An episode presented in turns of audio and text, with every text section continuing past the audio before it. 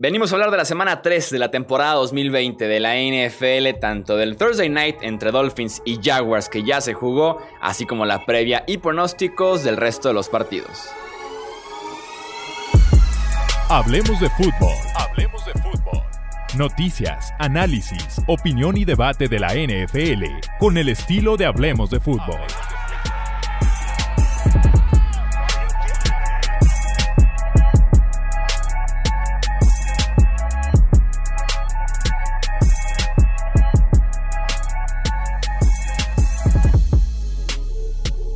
Bienvenidos amigos a un episodio más del podcast Hablemos de Fútbol. Yo soy Jesús Sánchez y es un placer nuevamente estar aquí con todos ustedes para seguir hablando de NFL, justamente de esta tercera jornada de la campaña 2020 ya inició con el Jaguars en contra de Dolphins, victoria de Miami 31 a 13 a domicilio contra Jacksonville, ya comentaremos ese partido y claro, el resto de la jornada. Me acompaña como siempre mi amigo Alejandro Romo, bienvenido Romo, ¿cómo estás?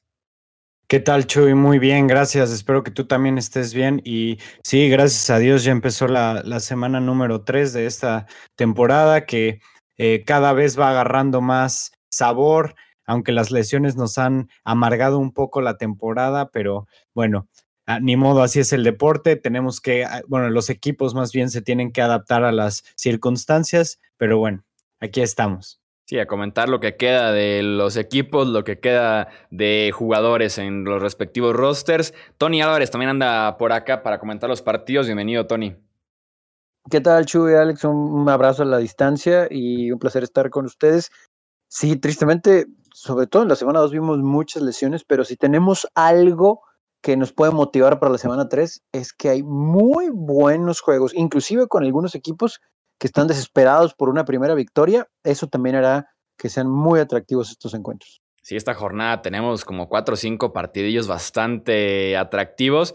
Sin duda alguna no califica ahí el jueves por la noche. Vamos a platicar rápidamente el triunfo 31 a 13 de los Dolphins sobre los Jaguars. Un buen partido de Ryan Fitzpatrick. Eh, tiene tres touchdowns en total, dos pases y uno terrestre. Y sobre todo Fitzpatrick que además de lo que puede aportarte en las estadísticas, en la anotación y demás, es mucho el aspecto mental y de actitud que le inyecta a este equipo de Miami. Uno no creería que tiene 37 años por cómo estaba corriendo el ovoide, por cómo estaba bloqueando incluso en reversibles. Creo que en esa parte le inyecta mucha energía al equipo de Miami que sin duda alguna jugó mucho más intenso y más centrado en el partido que los Jaguars. Eh, Jacksonville lo veía yo perdido con asignaciones, castigos, hubo hasta un expulsado por ahí el tackle izquierdo eh, Cam Robinson. Entonces veía a Miami como un equipo un poquito mejor entrenado, más centrado y con más actitud, a diferencia de los Jaguars que nunca encontraron ritmo ofensivo y que la defensiva se estaba comiendo muchísimas yardas en cada serie ofensiva de los Dolphins. Sí, inclusive eh, hay que ser también sincero, ¿no? Abusaron un poquito en la secundaria de Miami de que no estuviera eh, Shark, que es el mejor receptor de los Jaguars, y se notó, ¿no? En que Gardner Minshew pues no, no tenía muchas opciones y también la línea ofensiva no le ayudó bastante. Y destacar el juego terrestre de los Delfines, ayudándole a Fitzpatrick para encontrar eh, eh, esos espacios también para él correr y pasar la pelota. Y qué noche para él, para extender su titularidad una semana más.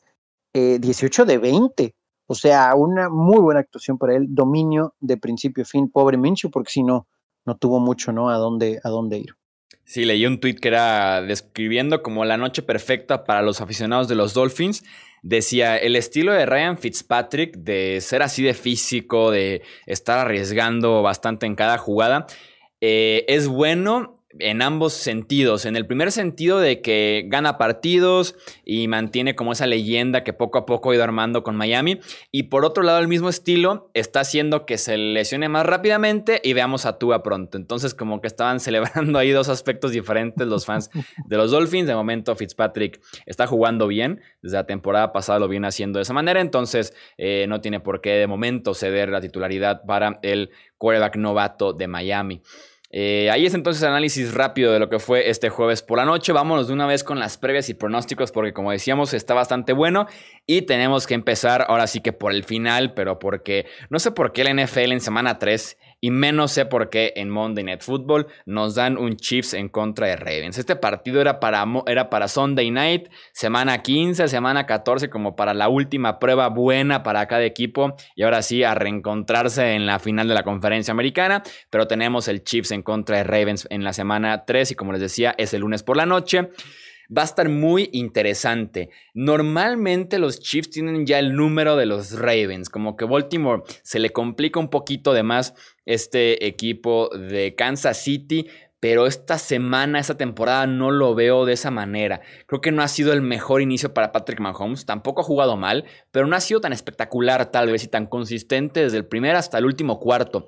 Y quien tampoco ha jugado tan bien es la línea ofensiva de los Chiefs mientras que la defensiva de Kansas City viene de permitir un buen juego a David Johnson en la semana 1 y en la semana 2 al ataque de los Chargers 183 yardas terrestres. Me gusta para que Baltimore le ponga la presión por ese lado de que no está jugando tan bien Patrick Mahomes, tanto presión al coreback como por la secundaria y que le puedan correr el ovoide a esta defensiva de Kansas City. Así es, comparto tu, comparto tu opinión. Eh, parece que los Chiefs siempre traen el número de, de los Ravens. Sin embargo, en esta ocasión se ve más fuerte, se ve mucho más completo el equipo de los Ravens. desde mi punto de vista, se están viendo como el mejor de la conferencia eh, americana y va a estar muy difícil que un equipo como son los, eh, como son los Chiefs, que no se ven en tanto ritmo, que batallaron mucho con un quarterback sustituto, puedan darle, eh, digamos, bueno, sí pueden darle pelea, pero probablemente no vayan a estar al nivel de Lamar Jackson y compañía, porque sabemos que los Ravens son una ofensiva extremadamente explosiva y que cualquier error que cometes en el uno a uno ellos se aprovechan de, eso y te hacen pagar por ello. Entonces, sí, eh, definitivamente veo a los Ravens como un mejor equipo para esta semana. Sí, yo, coincido con eso, pero me cuesta mucho trabajo ir en contra de los Chiefs. Eh, aún así, aunque no nos ha tocado ver, eh, más allá de la visita del año pasado de Baltimore a Kansas City, no nos ha tocado ver un enfrentamiento de estos dos en Baltimore.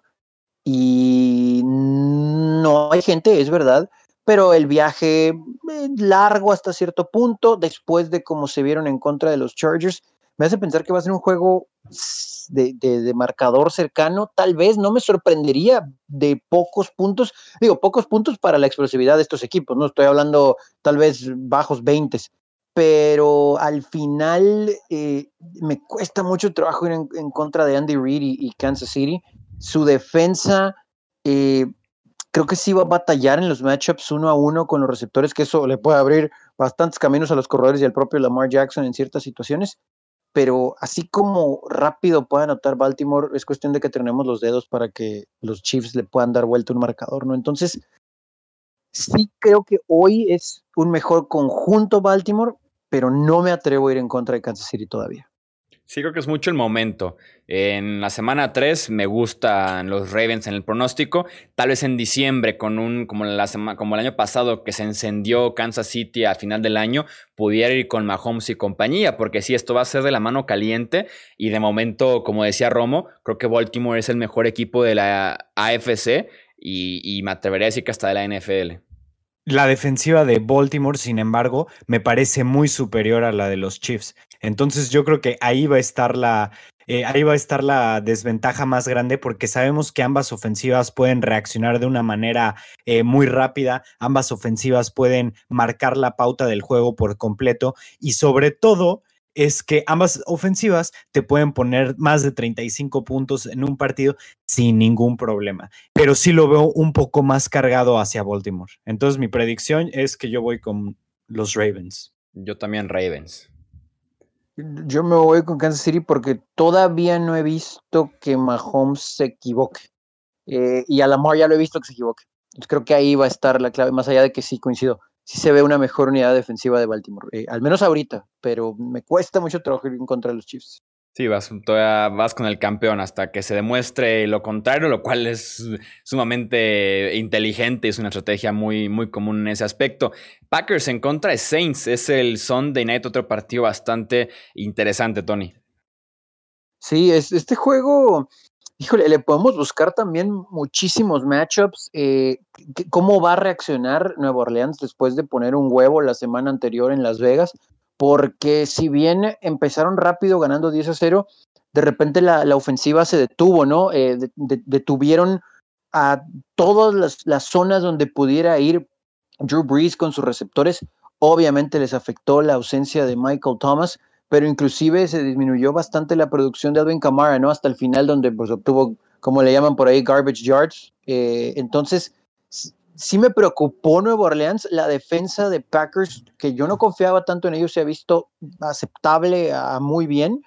Eh, aquí yo creo que vamos a ver muchos puntos, muchachos, pero vamos a caer otra vez en lo mismo. ¿Qué quarterback va a poder eludir la presión en el momento indicado para no equivocarse y hacer la jugada que logre el triunfo para su equipo? Yo creo que el último que tenga la pelota va a ganar. Yo tengo un par de preocupaciones, que, son las lesiones de Davante Adams y de Michael Thomas, que parece que ninguno va a jugar. Eso me preocupa un poco. Sí, porque realmente Rodgers no va a tener a quien lanzarle. O sea, bueno, no va a tener su, su jugador favorito, su amigo a quien encontrar con facilidad. Sin embargo, Aaron Rodgers en este momento está en un mucho mejor nivel de lo que está Drew Brees. Y la defensiva de los Packers se está viendo bastante bien a comparación de la defensiva de los Saints, que jugó un buen primer partido, pero en este segundo partido Derek Carr los paseó literalmente. Entonces, va a ser un partido eh, cerrado, sí, pero creo yo que si Emmanuel Sanders se puede poner las pilas, eh, puede contribuir de una manera grande, como lo hacía en San Francisco, como lo hacía en Denver, como lo hacía en Pittsburgh, este juego puede estar más cerca de lo que pensamos. Aún así, mi pick es con los Packers. Yo tengo pocas esperanzas en Emmanuel Sanders. El otro día estaba leyendo un reporte a raíz de que en la semana 1 jugó poco incluso, jugó más Trequan Smith, por ejemplo, y en la semana 2 sin Thomas decíamos, bueno, ahora sí Sanders levanta la mano y no lo hizo. Eh, decían que en la semana 1 casi no jugó porque era tan compleja la ofensiva de Sean Payton eh, para Sanders que ni siquiera sabía cuándo tenía que estar en el campo. Entonces constantemente estaba parado en la lateral y tenían que decirle que una jugada en la que tenía que haber entrado o en la que ya iba tarde o en la que rápidamente entrar. Entonces confiar en Sanders después, dos semanas después de ese reporte, mm, me genera demasiadas dudas en ese aspecto. Y creo que como equipo, tanto en la parte anímica, está jugando mucho mejor eh, Green Bay. Sobre todo porque a esa defensiva se le puede correr bien, pero está tan enfocado Aaron Rodgers junto a Aaron Jones que han hecho tantos puntos que casi no han demostrado las ofensivas rivales que esa defensiva se le puede correr, porque es mucha la ventaja desde inicio del partido. La mejor carta es Alvin Kamara y la mejor carta es Aaron Jones. Este partido, a pesar de los grandes quarterbacks, creo que se define por el juego terrestre y eso lo cierra un poquito, creo yo. Le convenía más a Green Bay el juego aéreo y, que, y cierra un poquito el hecho de que sea Jones versus Kamara realmente. Voy con Green Bay, pero mm, me la pensaría. Creo que los Saints tienen algo listo para nosotros en el Sunday Night, prime time, eh, jugando en casa. Va a ser un juegazo, va a ser un muy buen juego.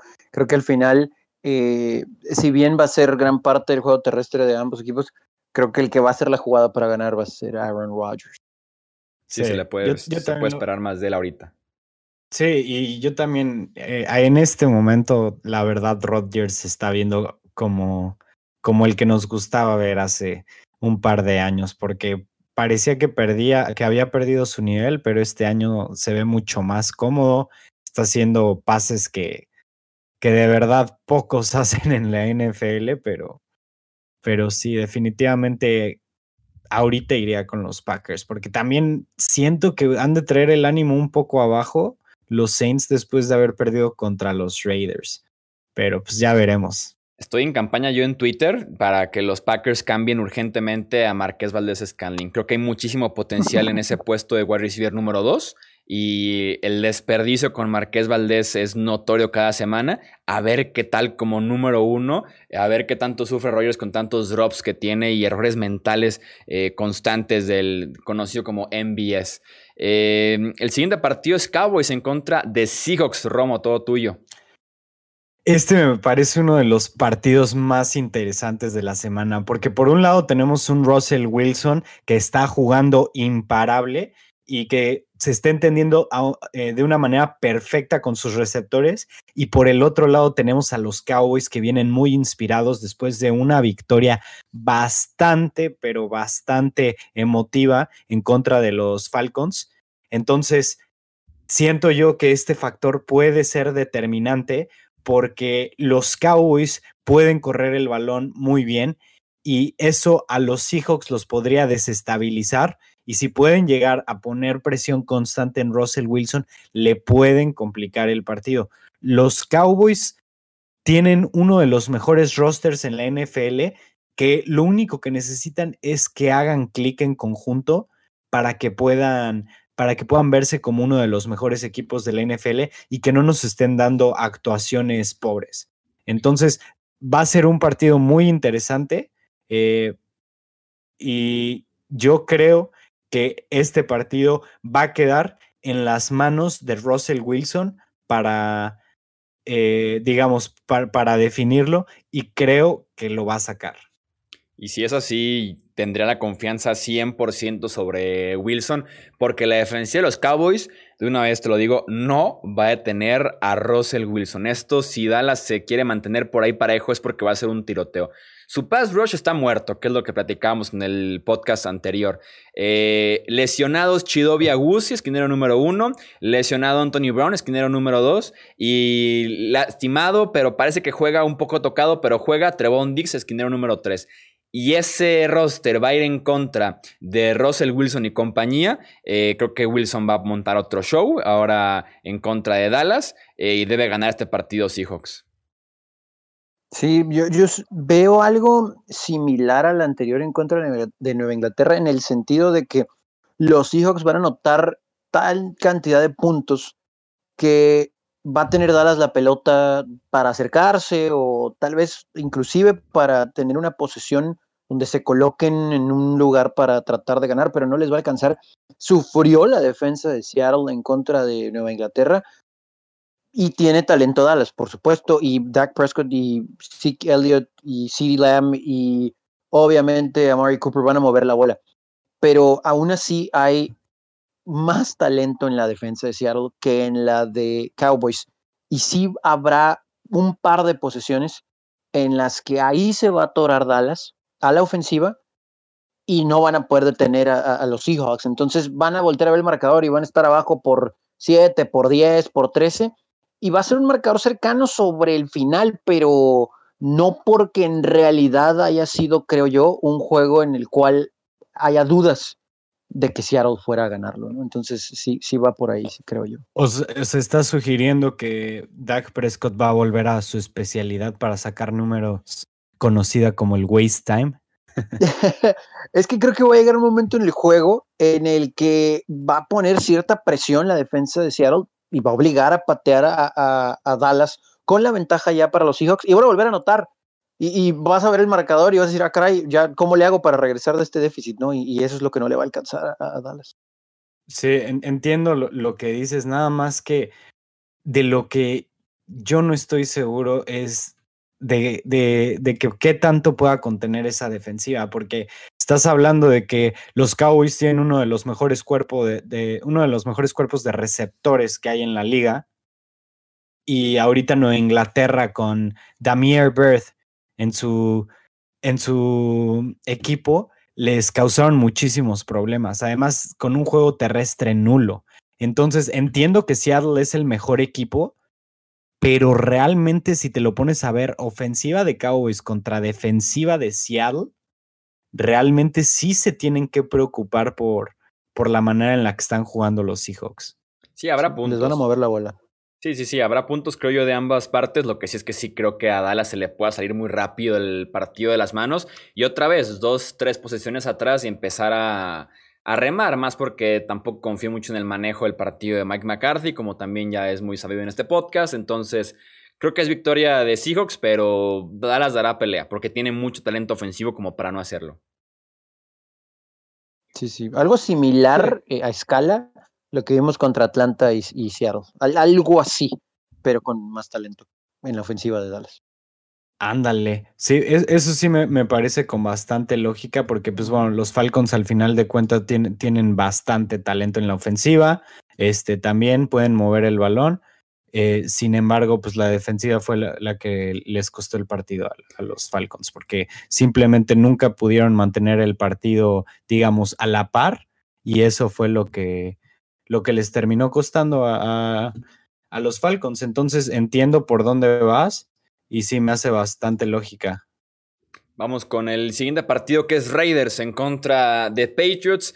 Es un partido también sumamente interesante. Creo que para Las Vegas, Josh Jacobs es la pieza clave. New England es una defensiva que en el front seven está muy tocado, tanto en la línea como en el grupo de linebackers, entre las agencias libres, entre las bajas que hubo eh, pre-COVID, pretemporada. Entonces, en ese aspecto, creo que Josh Jacobs pudiera explotar bastante ese grupo de linebackers que tiene Nueva Inglaterra y también alguien clave sería Darren Waller. Normalmente Belichick se especializa en sacar del partido a la mejor arma que tiene el rival, en este caso debe ser Waller en ese sentido, ponerle tal vez al novato eh, Kyle Dogger, tal vez ponerle a Devin McCurdy, encontrar la manera en la que pueda sacar a Waller del partido y enfocar al resto de la defensiva con eh, Josh Jacobs.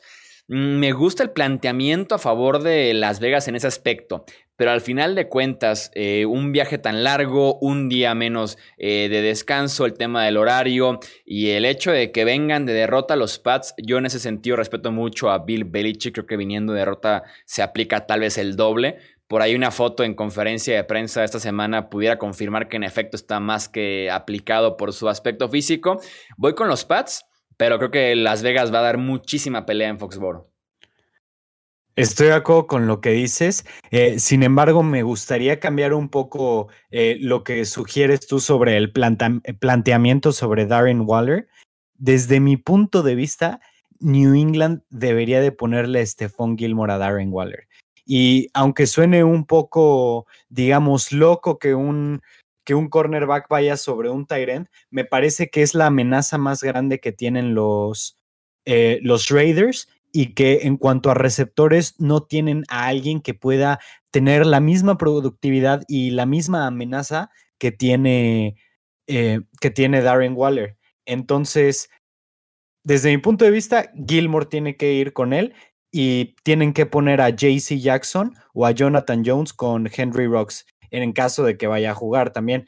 Y volviendo a lo, que estás platicando, a la manera en que estás viendo el partido, a mí me parece que los Raiders jugaron muy bien el partido pasado, sin embargo no me los compro todavía. Pienso yo que pensamos que va a estar mejor el partido de lo que realmente va a estar, porque no, no es difícil pensar que, sobre todo viniendo después de una derrota, así como lo dijiste de, de Bill Belichick, no es difícil pensar que van a salir con todos los Patriots y sobre todo que ya están agarrando un poco más de ritmo y sobre todo que los eh, que los Raiders no pueden aprovechar mucho la eh, digamos las debilidades de Nueva Inglaterra hablando de la, de, la defensiva secundaria porque realmente ahí no hay algo muy claro en de lo que se puedan aprovechar al menos con el conjunto que tienen actualmente. Sí, y si bien a todos nos gustó eh, Las Vegas en contra de Nueva Orleans, es, es también muy, muy atrevido ir en contra de Bill Belichick después de lo que vimos la semana anterior y que este equipo cada vez se nota que se entiende más con Cam Newton eh, en los controles, ¿no? Entonces, yo creo que también ahí McDaniels, que insistimos es, es, un, es un gran coordinador ofensivo, va a aprender lo que iba a decir Oakland, perdón, iba a decir Oakland, Las Vegas terminó por eh, contener a Drew Brees y a esos receptores y el plan de juego va a ser directamente para atacar el corazón de, esta defensa de Raiders y ahí es donde entra Cam y la forma en que puede atacar él, ya sea con su read option o esos pases cortos. Yo creo que Cam también podrá utilizar un poquito a la gente que salga del backfield partiendo de esas formaciones, pistola o inclusive eh, escopeta, y va a ser muy complicado para la defensa de los Raiders de tenerlos. Del otro lado del ovoide, nada más agrego, Waller no está al 100%, es semana corta, eh, lo que comentaba Chuy del viaje, el horario, es el típico juego que el equipo que va bien de la costa oeste pierde en la costa este, entonces sí, sí, creo que todos aquí vamos con Nueva Inglaterra, tal vez cercano, tal vez no tantos puntos, pero las mentes en la banca de los Patriotas con los que van a ejecutar en el emparrillado, creo que no podemos ir en contra de ellos. ¿no? Aunque respeto mucho a John Gruden, pero mm, además Derek Carr, dos juegos muy buenos seguidos, no recuerdo que haya tenido.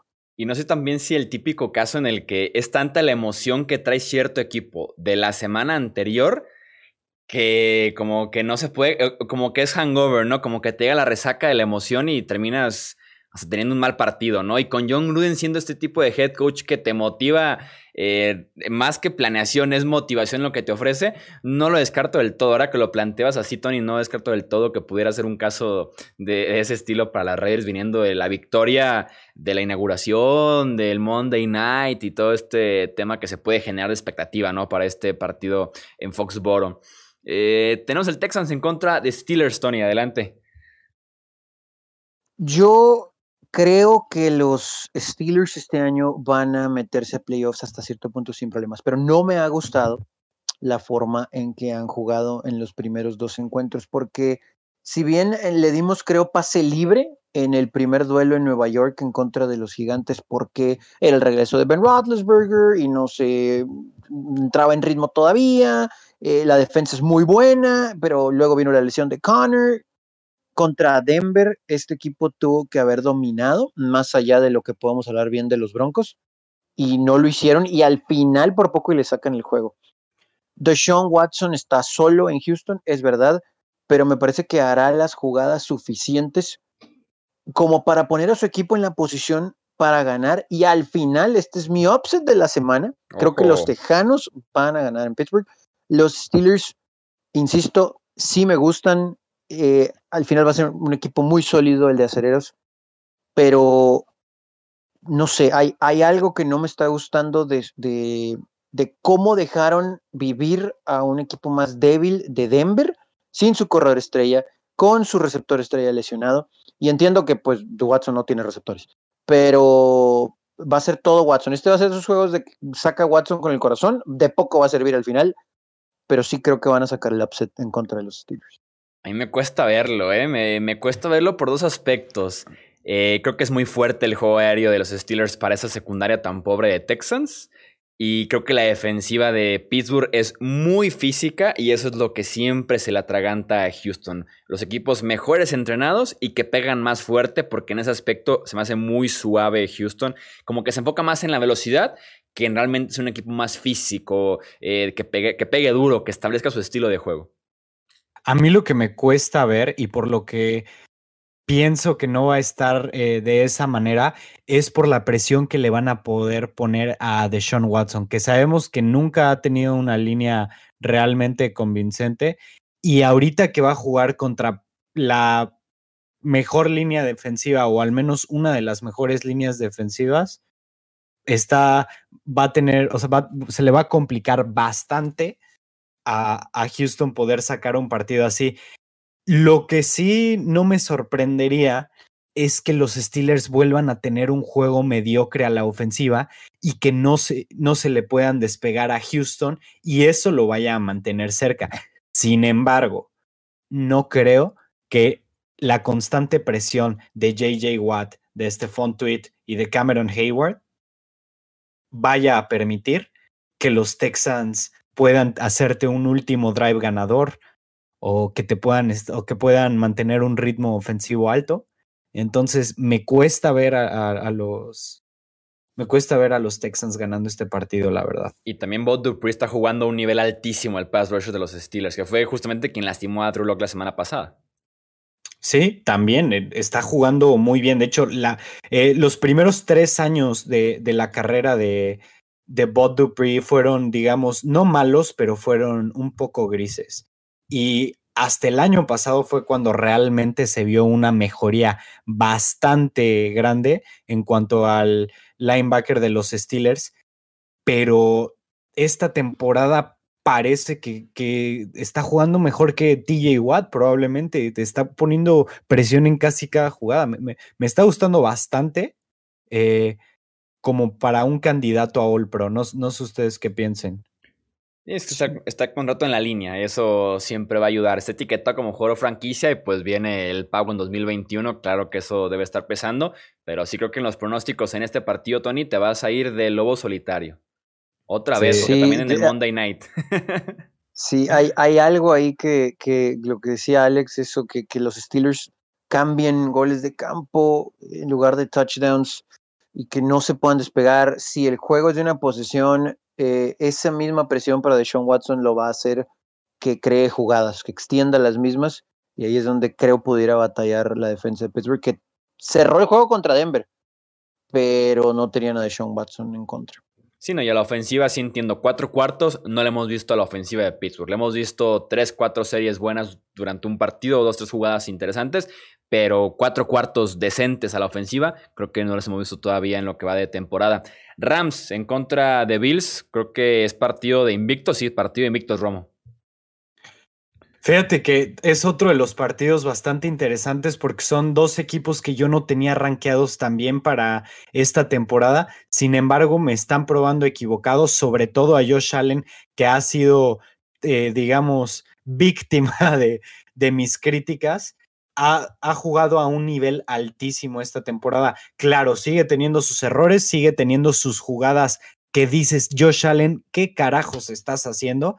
Sin embargo, o sea, en cuanto a la cuestión de, de pasar el balón, ha estado a un nivel altísimo. Entonces, me gusta este partido. Va a estar interesante ver cómo los Rams detienen, o bueno, o al menos intentan detener al, juego aéreo que traen los Bills, que está bastante atractivo. Y también quiero ver si la defensiva de Bills que me ha quedado a deber en los juegos pasados, especialmente hablando de la segunda mitad, va a poder contener a la ofensiva tan dinámica de Sean McVay. Entonces, va a ser un partido interesante, va a ser un partido de, puntos, creo yo, y sobre todo va a ser un partido cerrado. Creo que es un partido en el que voy a explotar porque he criticado mucho a Jared Goff, he criticado mucho a Josh Allen, entonces es un partido en el que como que se me juntan las emociones porque han estado jugando muy bien los dos, lo reconozco. Creo que es más el talento y potencial de Josh Allen, mientras que Jared Goff es mucho el sistema. Lo están apoyando bastante, lo decía en Twitter, es una ofensiva con llantitas, con llantitas de apoyo en bicicleta, porque lo están apoyando al máximo en este sentido. Creo que Sean McDermott es una mente sumamente respetable a la defensiva y que puede anular justamente ese tipo de diseño que tiene Sean McVay semana a semana para apoyar eh, a Jared Goff. Me encanta eh, también el hecho que están jugando de locales los Bills. Eh, el hecho de, ya decíamos como lo decía Tony, el viaje, 10 de la mañana para los, eh, los, Ángeles y demás, claro que tiene un peso importante. Voy con Búfalo, pero sí va a estar bueno el partido. Va a estar muy bueno el juego. Va a estar, tal vez de esos que no muchos pongan atención porque escuchan Rams, Bills y me, pero, pero no, no, va, va a estar muy interesante. Yo voy a ser el lobo solitario aquí. Yo me voy a ir con los Rams que me han callado la boca porque yo no los tenía 2-0 y han jugado bastante bien. También entiendo que Dallas no se vio bien en el primer juego, que Filadelfia es un desastre como cada inicio de temporada, pero aquí es donde ese plan de juego de McVeigh y compañía va a entrar en contra de esta defensa. Van a tratar de establecer el juego terrestre.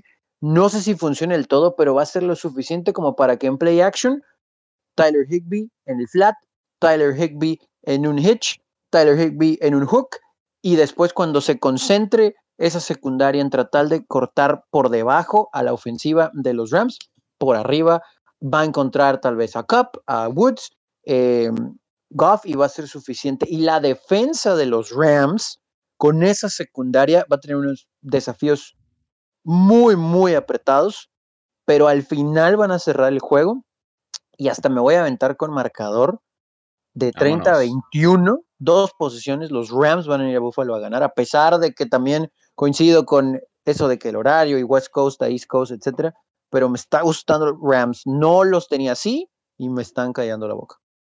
Sí, a mí también los Rams me callaron durísimo este año, sobre todo la energía. Es un roster renovado que juega con muchísima energía.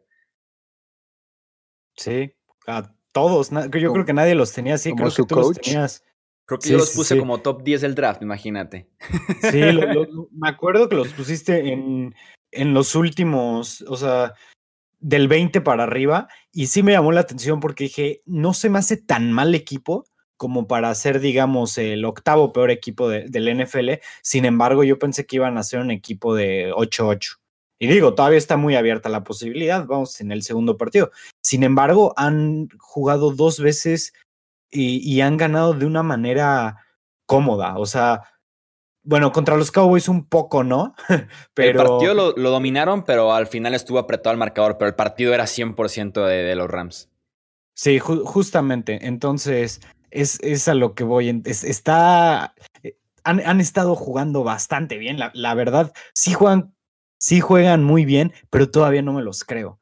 Y a los Bills. Que también es prueba para los Bills, porque le han ganado a Jets y a Dolphins, ¿verdad? también, pero siento yo, o sea, ¿cuántas yardas tuvo Josh Allen aéreas el, el, partido 417, algo así. Te puedo decir cuántos fumbles tuvo. Sí, también, y, esos son, son sus errores, pero a lo que voy es a que su juego aéreo se esté elevando. La temporada pasada fue el quarterback menos preciso del NFL, según eh, Quarterback Datamine. Y esta temporada se está viendo muy bien. Que le hayan puesto a Stephon Diggs lo ha, lo ha subido de nivel bastante. Sí, le ha Yo soy fan de Josh Allen.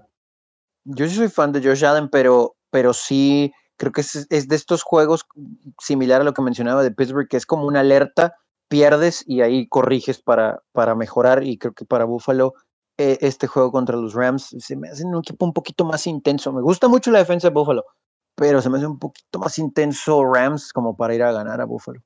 Es una buena prueba para ambos equipos.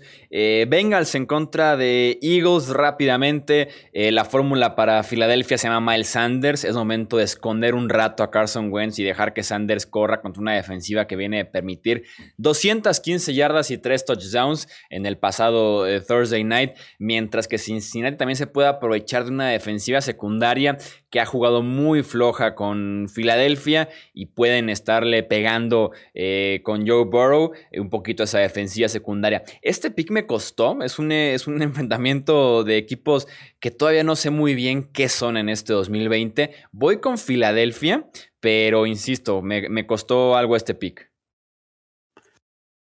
muy difícil porque los Eagles no han estado jugando de una manera ni siquiera cerca de lo que esperábamos de ellos. Creo que mucha gente los teníamos como un equipo top 10 de los mejores para esta temporada y nos han quedado a deber mucho, especialmente Carson Wentz y Miles Sanders.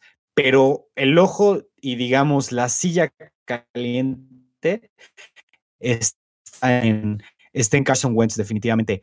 Aquí les doy una estadística. El 13.2% de sus pases de esta temporada han sido interceptables. O sea, tiene una probabilidad más alta por intercepción esta, en lo que va de la temporada de la que tuvo James Winston la temporada pasada con sus 30 intercepciones.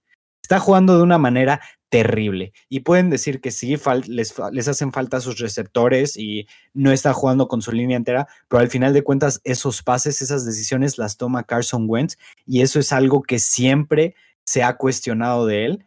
Eh, la, la, toma de decisiones que hace muchas veces es poco lógica, muchas veces por intentar sacar el pase completo y que no le hagan sack, lo lesionan y le sacan el balón. Entonces, tiene que madurar Carson Wentz como jugador, tiene que sacar lo mejor de él y así como Chuy lo dijo, tienen que confiar más en Miles Sanders que la temporada pasada les estaba siendo bastante efectivo y lo tienen que involucrar en el juego aéreo.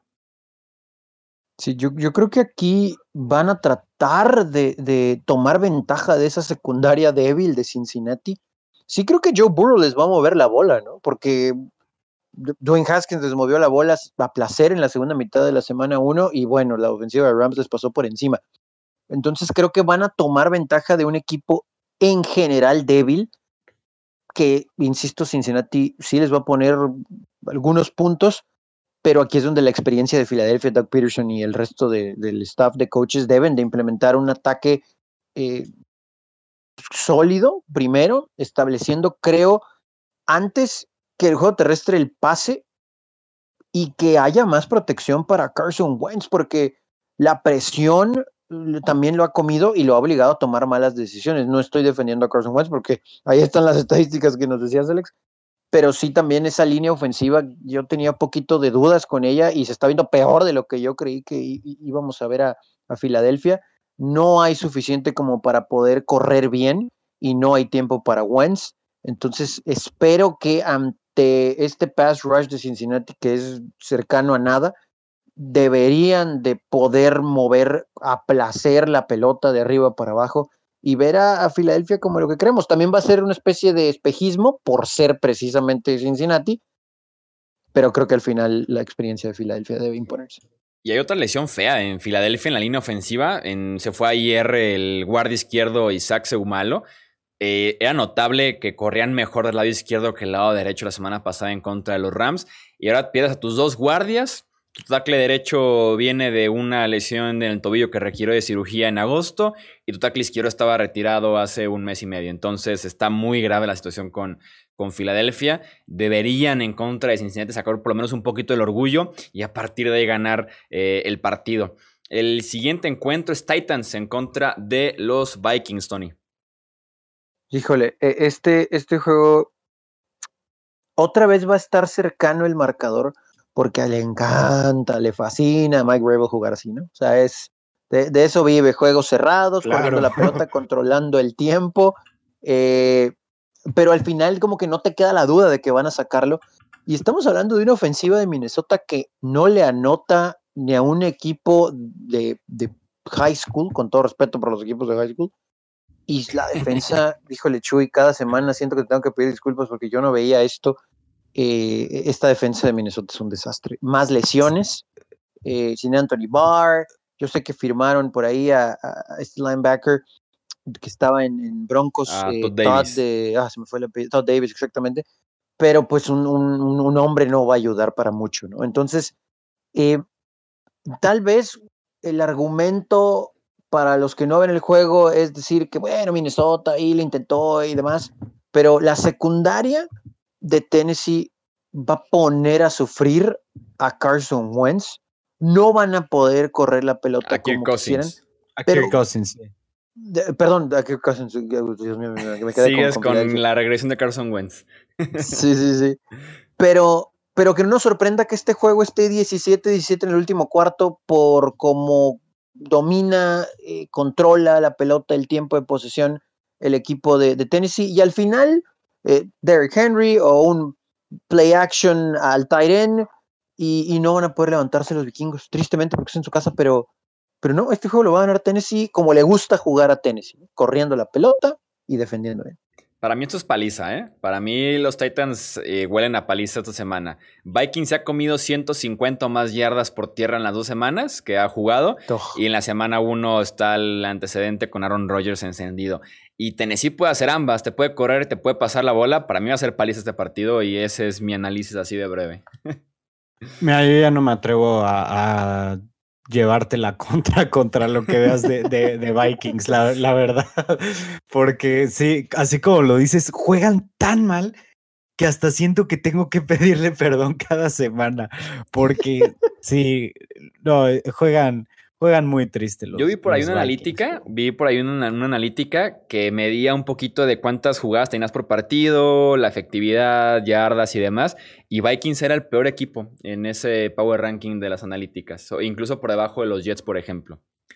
Eh, porque eso, me cuesta, eso me cuesta trabajo creerlo. O sea, que sean peor que los Jets honestamente. O sea, ah, sí, sí, no, ya han tenido muy difíciles rivales como Green Bay y Indianapolis, que son equipos de playoffs tal vez, y se ha conjuntado con dos factores más, pero sí, de que es un equipo muy malo, Minnesota es un equipo muy malo. Eh, vamos pues con, el siguiente partido una vez, Buccaneers en contra de Broncos, Romo.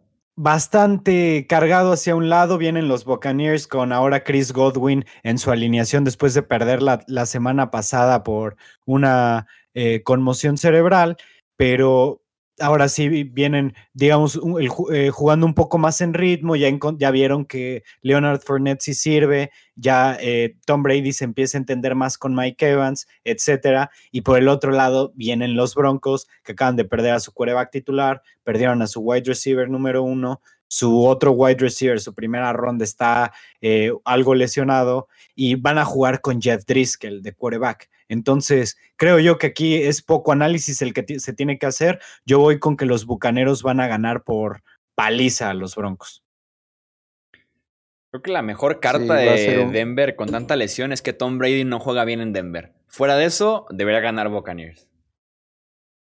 Sí, pues sí, pero yo creo que aquí van a establecer el juego terrestre, ¿no? Cuando cuando sea necesario y después, cuando ya la, defensa de los Broncos esté cansada, esos pasecitos por arriba con esos receptores altos.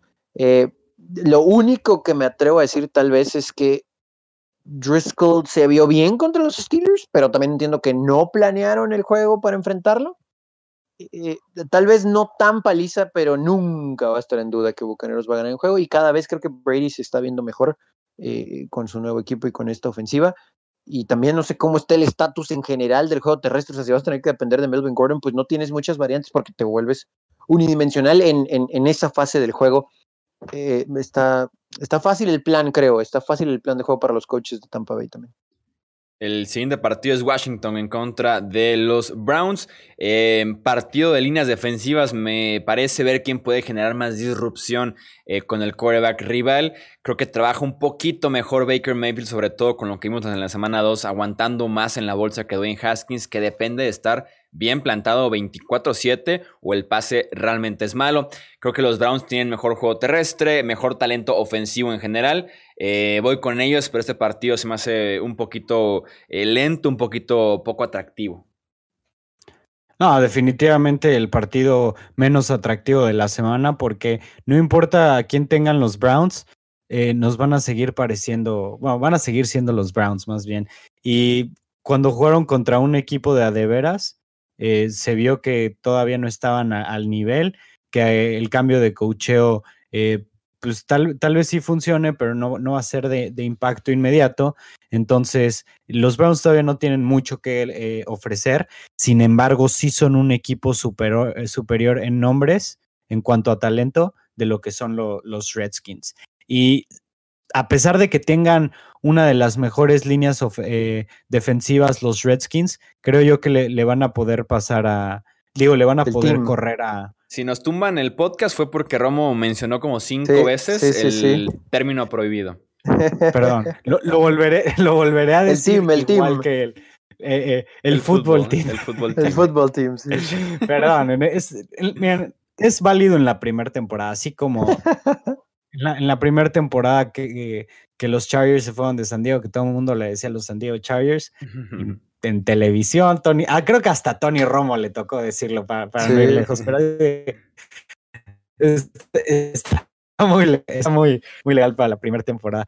Y, pero bueno, volviendo, yo creo que los Browns iban a poder establecer el juego terrestre y no creo que vaya a ser un partido, eh, digamos, muy despegado. Sin embargo, sí se va a ver una, una clara eh, ventaja hacia los Browns. Sí, me, gusta Chase Young, pero, pero a pesar de que hay ciertas cosas buenas en esa defensa de Washington, hay mucho talento, ¿no? Con, con Cleveland, que creo que también pues, va a ser una palomita, ¿no? O sea, ganar el juego y ya, tampoco creo que se van a ver tan espectaculares y que puedas decir que, que, puedes tener un parámetro para medirlos en contra de Washington. La defensa de Cleveland es, es lo suficientemente buena para poder presionar a Haskins y al final, bueno, si no quieres correrle para Chase Young, pues corres para el otro lado, tienes muchas opciones, jugadas de misdirection eh, y después play action con sus receptores muy, muy talentosos. Eh, hasta cierto punto fácil Cleveland, pero tampoco estoy diciendo 42-7 o algo así, ¿no? O sea, va a ganar Browns y a palomear este triunfo. Contigo de una vez, Tony, para el Panthers Chargers. Aquí, en teoría, tenemos que pensar que Justin Herbert pudiera tener un segundo juego muy bueno, porque también la secundaria de Carolina no es muy talentosa. Eh, pero me parece que primero va a querer establecer el juego terrestre Anthony Lynn y compañía para, pues sí, ayudarle a Herbert y también entendiendo que ahora Carolina pues ya va a tener video para poder planificar un juego en contra del egresado de Oregon. pero al final sí siento que la defensa de los Chargers otra vez va a terminar dominando a esta ofensiva sin Christian McCaffrey, que es su mejor jugador. Tal vez la velocidad de los receptores pudiera crear algunos problemas en algún momento del juego, pero la secundaria de Chargers creo que es suficientemente sólida con Hayward, con Harris, eh, aunque King se, se, moleste porque no esté tanto tiempo en el juego, seguramente lo veremos más ahora. Entonces ahí, ahí sí siento que los Chargers tienen toda la ventaja en ese lado de la pelota. Y a la ofensiva me parece que con el simple hecho de controlarla, que, Herbert no se quiera desesperar cuando quiera lanzar un pase largo y tiene el primero y 10 a 2 yardas, correr lo suficiente y después encontrar los huecos en la secundaria de Carolina. tampoco estoy diciendo que va a ser un juego súper fácil o paliza porque hay mucha experiencia del lado del equipo de Rule, pero los Chargers creo que van a ganar, le van a dar el primer triunfo a Justin Herbert este fin de semana. Fíjate que yo estoy en el mismo canal que tú. También creo que, que va, va a estar eh, más enfocado el partido, el planteamiento de Anthony, de Anthony Lynn eh, sobre el juego terrestre y eso es algo que no me va a gustar ver, porque me gustó que el partido pasado, por la planeación que había de juego, dejaron a Justin Herbert lanzar a, su gusto y jugó bastante bien, tuvo sus errores de novato, definitivamente, pero me gusta que, que hayan soltado así a, a Herbert para que se pueda ver su talento real. Y como te lo vuelvo a decir, los Chargers no tienen nada que perder esta temporada. los Chargers tienen que ver, tienen que encontrar para qué son buenos, para eh, desde dónde reconstruir. Y creo yo que ya ni siquiera vale la pena eh, darle el balón de vuelta, que sé que Anthony Lynn lo dijo, pero creo que ya ni siquiera vale la pena eh, regresarle las riendas a, a Tyrod Taylor. Y aprovechando un fuerte abrazo para Tyrod Taylor, ¿no? Lo que le terminó pasando, por si no están enterados aquí en el podcast, lo manejamos en redes y en el canal de YouTube. Eh, estaba recibiendo antes del partido en contra de los Chiefs una inyección en la zona de las costillas, un analgésico para poder aguantar el dolor y los golpes en este partido que se venía en contra de Kansas City. Y el médico de Los Ángeles le perforó el pulmón accidentalmente y es por eso que se canceló que iniciara minutos antes del partido. Y sí, parece que va a iniciar Justin Herbert. Eh, me parece bien para la ofensiva, me gustaría verlo contra esta defensiva joven de los Panthers, si incluso tiene un mejor partido que el que vimos en contra de los Chiefs, aunque puede ser complicado que todavía juegue eh, mejor. También voy con Los Ángeles. Creo que eh, sin McCaffrey va a ser muy complicado para, para los Panthers moverlo. Voy en contra de esta muy buena defensiva que tienen en eh, Los Ángeles. Vamos con el siguiente partido, que es Lions en contra de Cardinals. Contigo, Romo. Uy, un partido que no, no es el más atractivo definitivamente esta semana. El equipo de Matt Patricia una vez más eh, volvió a dejar ir un liderato que tenían eh, de dos posesiones y se volvieron a poner en una muy mala posición después de ser prácticamente inefectivos a la ofensiva. Y por el otro lado tienes al equipo de Cardinals que traen ritmo, que están jugando bien, que están sacando los juegos cercanos entonces, no creo que haya mucha competencia en este partido, aunque no, no me sorprendería que fuera el upset de la semana, que ya, digamos, aterrizaran a Arizona y a, Cliff, pero no creo que vaya a ser eh, el equipo de Matt Patricia quien lo haga, porque se ven como un buen equipo, pero inconsistente. Tal vez Patricia no vaya a terminar esta temporada como head coach de los Lions. Pobre Patricia, porque pues llegaron con muchas ilusiones a contratarlo y las cosas no han funcionado, pero la, verdad es que no tiene un equipo talentoso, ¿no? Eh, no, no, hay mucho eh, que decir el lado defensivo, a pesar de ciertas contrataciones de, gente que conoce, que creíamos que podían marcar diferencia y hasta ahora pues nada más han dejado ir una ventaja muy, muy amplia que tenían en el primer juego y después pues las cosas no funcionaron para nada para detener a Green Bay. Yo creo que la ofensiva de Arizona es demasiado para esta defensa, muy rápida, muy ágil, muchas variantes. Si no es Murray corriendo, tienen un buen juego terrestre desde el backfield, los receptores ni se digan, buen bloqueo, Murray puede extender las jugadas y tal vez Matthew Stafford pueda ponerle puntos a esta defensa, pero no les va a alcanzar al final. Arizona se va a poner 3 a 0.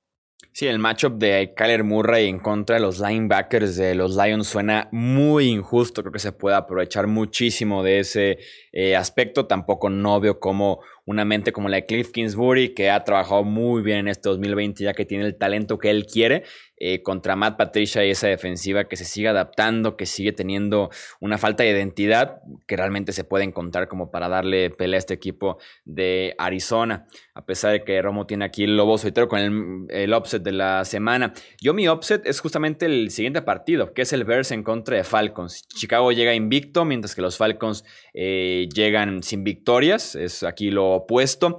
A Atlanta le gusta abusar del pase y además es muy débil defendiendo ese mismo aspecto eh, de ese costado del ovoide. El problema es que Chicago con Mitch Trubisky no sé si realmente pueden explotar esa defensiva secundaria de los Falcons. Lo hizo, Russell Wilson, lo hizo Dak Prescott, pero nada que ver estos dos quarterbacks con eh, Mitch Trubisky. Por eso creo que se acaba aquí el invicto de Chicago con que la defensiva está jugando decente, no es la misma hace dos temporadas, pero está jugando bien. Creo que los Falcons, además jugando de locales, este partido lo sacan adelante en contra de Chicago. A mí también me gustan los Falcons para este partido, después de dos derrotas, especialmente eh, la manera de perder el partido pasado, pero me parece que los Falcons no son tan mal equipo. O sea, podrán ser chokers, como se les dice, pero no son un mal equipo. Se me hace que tienen una ofensiva bastante dinámica que los Bears no van a poder detener y tienen una defensiva que no es buena, sin embargo puede hacer jugadas. Y eso es lo que va a estar interesante eh, por parte del equipo de Chicago. ¿Qué tanto puede responder? ¿Qué tanto puede cuidar el balón para... Eh, para que no se, para que no se despeguen los, eh, los cons de ellos. Entonces, eso la de este partido, eh, tanto puede responder la ofensiva de Mitch Trubisky. Y desde mi punto de vista, no, no a la manera que Matt Ryan contra la de Chicago. Entonces, para mí, los Falcons esta semana van a ganar y van a, van a pasar a, a tener su primera victoria de la temporada hasta cierto punto fácil creo que va a ganar Atlanta. Yo sé que su defensa es un problemón, pero nos ha demostrado esta ofensiva de Chicago que tiene un límite. Y con Detroit, pues porque Detroit también muchas veces podemos catalogarlo de choker o porque no tiene mucho talento, pero es triste lo que pasa ahí, ya hablamos de, de los Leones. Sin embargo, lograron sacar el juego pero en contra de los gigantes era para que no hubieran tenido problemas los Bears y al final el marcador nos dijo otra cosa y es justamente lo que sucedió en la segunda mitad de ese encuentro. La defensa de Chicago es buena pero está hecha para jugar con ventajas. Cuando están en desventajas no, no van a poder ayudarle a este equipo, sobre todo con esta ofensiva de Atlanta, aunque Julio Jones tal vez no esté al 100%, pero tienen a Calvin Ridley, tienen un buen Tyren que no han usado mucho, por cierto, y tienen un juego terrestre interesante hasta ahorita y bueno, Matt Ryan es, un quarterback experimentado, es un buen quarterback para ponerle puntos a esta defensa de Chicago. Entonces, sí, Atlanta hasta cierto punto con facilidad. Y por más que podamos ver que Trubisky les mueva la bola y anote 21, 24 puntos, ahí es su techo. Y la ofensiva de Atlanta va a seguir caminando, va a seguir caminando y no los van a poder detener. Sí, lo de Julio parece que llega o muy limitado o hasta ni siquiera estaría disponible para este partido. Vamos a monitorearlo eso conforme se acerque el encuentro entre Chicago y Atlanta. Eh, Jets en contra de Colts, Tony, ya el penúltimo partido. Sí, no, no me gustó lo de Indianapolis en el primer juego de la temporada, pero contra Minnesota fue un buen ejemplo para corregir y contra Nueva York es una excelente oportunidad de mejorar Debería de ser un juego limpio para Philip Rivers porque no sé quién va a poner presión de los Jets, seamos muy sinceros. Con esa línea ofensiva de Indianapolis deben de darle el tiempo suficiente, deben establecer el juego terrestre sin ningún problema y para poder tomar ventaja de esa secundaria después Philip Rivers. Y la defensa de los Colts es, es buena, es sólida. Mm, pobre Sam Darnold, pero tal vez es una de las evaluaciones más injustas de la carrera de un quarterback porque no tiene nada Sam Darnold. Es, es, triste. Yo, la verdad, nunca me he subido a ese barco, pero también entiendo que nunca ha tenido ayuda. O sea, e, es muy difícil. Y ahora ir a Indianapolis eh, no tiene nada, no tiene nada los Jets. Indianapolis creo que va a abusar del equipo de Nueva York. Fácil triunfo. Y Philip Rivers creo que se va a ver muy bien.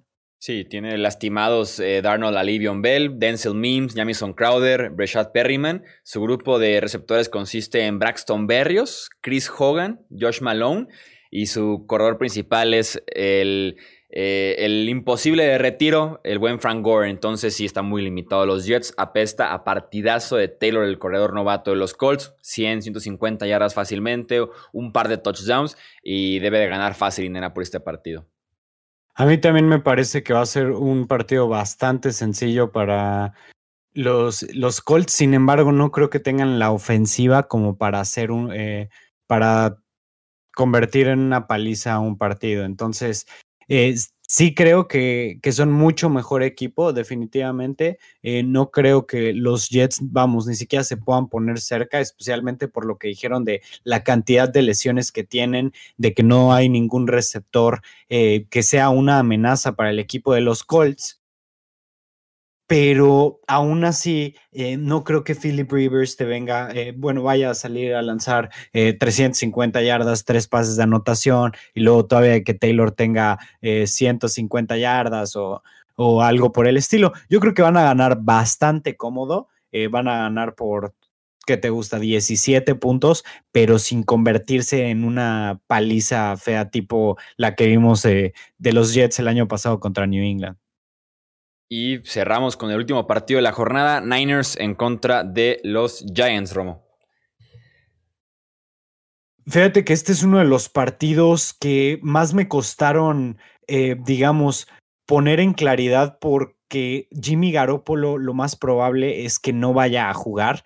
Entonces vamos a ver un duelo de Nick Mullens contra eh, Daniel Jones, que realmente pues Daniel Jones es mucho mejor quarterback pero sin embargo Mullens está mejor rodeado, que ahorita sin receptores, sin corredores, sin jugadores clave a la defensiva, puede que los Niners no vayan a ser un equipo tan atractivo y un equipo como los Giants, que igual también, digo, la semana pasada perdieron a su mejor corredor, eh, a, a Saquon Barkley, pues a su segundo receptor también, pero de menos tienen, eh, digamos, la pieza base para su ofensiva, que es Daniel Jones.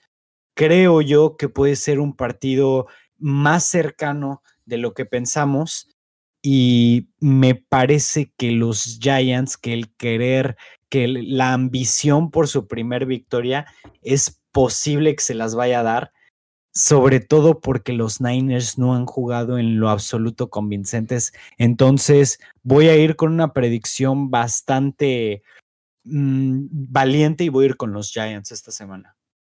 Yo si fuera otro equipo el que pierde su quarterback titular, sin duda alguna desconfiaría demasiado. Pero como sigue siendo Kyle Shanahan, suelen jugar por lo menos decentes los quarterbacks que se alineen ahí a la ofensiva. Lo que queda de San Francisco creo que le alcanza para ganarle a también lo que queda de Nueva York, sin Saquon Barley, sin Sterling Shepard.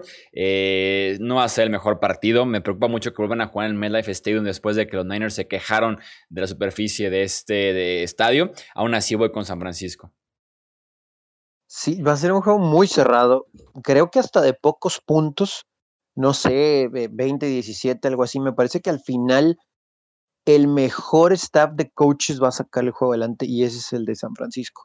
Un gol de campo al final, tal vez una serie ofensiva, lo que mencionabas de Mullens, eh, pues es un game manager, ¿no? Y más allá de que no tiene, sí, ese talento eh, sano en, alrededor de él, hay suficiente. Creo que la línea ofensiva le va a dar el tiempo tanto para completar pasecitos cortos como para que puedan correr la pelota. Pero sí, o sea, no va a estar Kittle, obviamente no va a estar Jimmy G, no va a estar Mostert. Eh, todavía les faltan algunos receptores y bueno, las bajas en defensa. Pero la defensa de los gigantes no es buena y creo que este grupo bien coachado va a sacar el juego adelante, pero va a ser un juego, sí, cerrado, van a estar sufriendo los aficionados de los 49ers, pero al final me parece que les va a alcanzar esa experiencia y el mejor staff de coaches.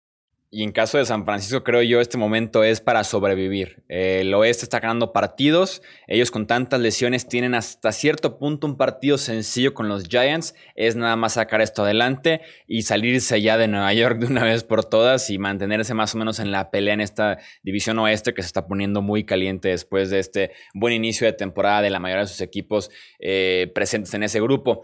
Vámonos entonces, gente. Ahí está eh, la previa y pronóstico de cada uno de los 16 partidos de esta semana número 3. Tony, Romo, nuevamente, muchas gracias por estar aquí en el podcast.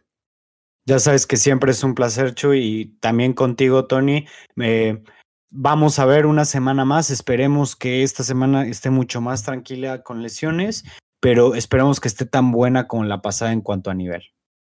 Sí, y muy buenos juegos, muy buenos juegos. Ojalá que de verdad los enfrentamientos, pues sí, sí sean lo que esperamos. Se escucha muy, muy bien eso de Tony Romo, ¿eh? se escucha muy bien. Igual de atinado tus comentarios que los de Tony Romo en la televisión. ahí está la dupla de Tony Romo, en efecto. Ahora sí que ahí quedó, ahí quedó el team de Tony Romo.